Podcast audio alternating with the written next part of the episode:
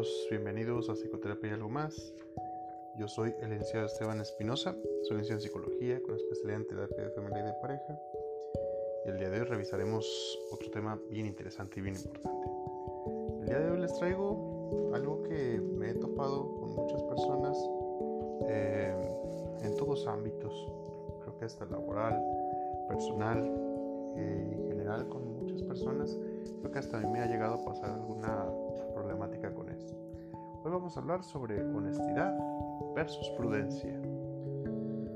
Y es que, ¿cuántas veces nos ha pasado que nos han dicho que la honestidad es un acto bien importante y tiene mucha razón? Porque es algo que constantemente pedimos. Estamos en una relación de pareja y yo creo que una de las principales cosas que van dentro de, algo que no se va a discutir que es necesario es el ser honesto. Estamos en una relación también de amistad y la honestidad es un tema bien, pero bien importante. Tan es así que cuando vemos truncado eh, este apartado, tendemos a pensar si tal vez no es el mejor lugar para estar. Y hablamos de cualquier clase de relación. Ahorita se los, eh, bajamos, se los bajé como a pareja y amistad, pero la honestidad es un acto bien importante. Pero también me he encontrado con personas que me han llegado a comentar que en el ser honestos también eh, pueden llegar a tener actos donde de pronto decir la verdad eh, son momentos muy incómodos. Y en ocasiones lo que yo he escuchado es que las personas o evaden la parte de la verdad y dejan de ser honestos o simplemente no lo dicen, que también termina siendo un acto de deshonestidad. Ya recorrimos también a las famosas mentiras blancas que el que creó el concepto simplemente lo único que le interesaba era como que cuando le dijeran que fue mentiroso no escuchara tan feo. O sea, las mentiras blancas son mentiras, al final de cuentas. Pero hay un tema bien interesante con el cómo vas a decir las cosas, porque cuando hablamos de comunicación, y ustedes lo pueden escuchar en otros podcasts que hemos hecho, eh, no solamente juega lo que de tu boca sale, la comunicación es mucho más allá de eso. Por eso es bien complejo cuando tratamos de comunicarnos por WhatsApp y lo hacemos a través de solamente texto, que hoy afortunadamente lo podemos hacer con eh, muchos más elementos que en ocasiones, en lugar de ayudarnos a que la comunicación sea más clara, nada más nos ayuda a transgiversarla un poco más ahora con, con stickers que están fabulosos. O sea, si lo sabes utilizar para divertirse, está genial. Pero si lo tratas de utilizar como para dar a entender información que es sumamente relevante o importante, ah, muy probablemente no te va a salir muy bien. Muchas parejas eh, tienen discusiones y tratan de resolver los problemas a través de mensajes de WhatsApp. Créanme, no va a resultar porque hablando de comunicación completa, la parte que solamente está escrita va incompleta.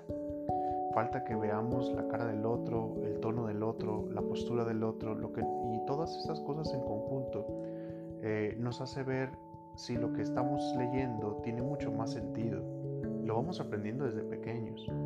Entonces cuando tú lees un mensaje, y esto es productor a veces de muchos problemas, inclusive desde el noviazgo, donde es que tú me dijiste eh, esto y me lo dijiste muy feo.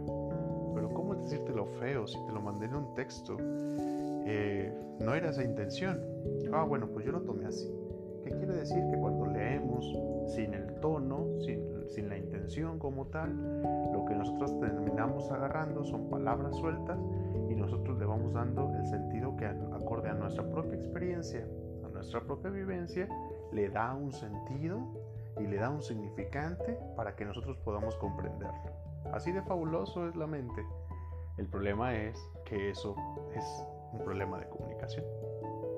Entonces, en la medida de lo posible, no traten de resolver problemas por WhatsApp háganlo ya sea en una llamada, yo les recomiendo que sea en persona, que sea una videollamada, o tomen su café, eh, véanse de frente y hablen sobre los problemas que tengan.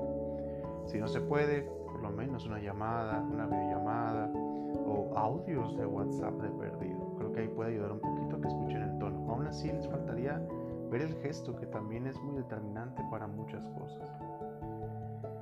Todos estos, todos estos conjuntos van formando el terreno de honestidad y vamos llegando al punto que también hoy nos atañe, que es la prudencia.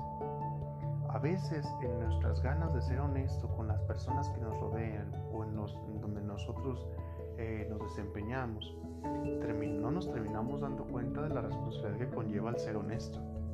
Porque tú tienes que saber que el ser honesto también te hace responsable de lo que va a ser de tu boca. O sea, no nomás puedes llegar y decir, esta es la verdad y ahí se las dejo. Háganle como quieran. Y no te das cuenta que a lo mejor esa parte de honestidad va a provocar un chorro de problemas. Ojo acá. No por eso significa que tienes que dejar de decirlo. Simplemente tienes que aprenderlo a decirlo. Reitero, el aprender a comunicar no solamente es hablar, porque boca tenemos todos. Y hablar podemos la mayoría. Pero hay gente que para abrir la boca solamente lo hace para lastimar. Y sí, ¿qué crees? Con tu honestidad que dices tener, puedes lastimar. Vamos a entrar en el terreno de la prudencia y es que la prudencia tienes que saber que es la modalidad de tu tono, cómo lo usas. Si yo voy a ser honesto, ¿cómo voy a acercarme a la honestidad? Si a lo mejor le voy a decir algo muy serio, ¿cuál es el tono que tengo que utilizar acorde a como también soy yo? El momento, esto es importante. El momento en el que le voy a decir las cosas. Me muero por decirle la verdad. Me muero por decírselo en la cara. Sí, pero el momento adecuado es frente a tus hijos. El momento es adecuado en el centro comercial. El momento adecuado es dentro de una reunión familiar, una reunión de amigos, de amigas. ¿Es ahí el momento adecuado para llegar y ser honesto? Entonces, el tono y luego vamos a los gestos, también vamos al momento y todo eso conjuga para que tú puedas ser prudente. Tienes que, reitero, cuidar lo que sale de tu boca porque podemos ser agresivos y podemos ser violentos con las palabras que utilizamos.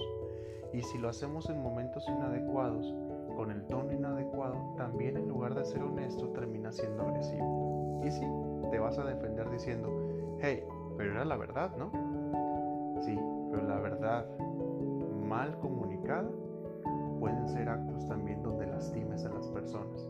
Y si les dijiste la verdad, pero no te puedes escudar detrás de eso. Aprende a ser responsable con lo que sale de tu boca. Y entonces para poder comunicar verdades, háganlo. Sean honestos, sean honestas, pero sean prudentes. Bien, esto es todo por hoy. Cuídense mucho. Les mando un gran abrazo, les quiero. Hasta luego.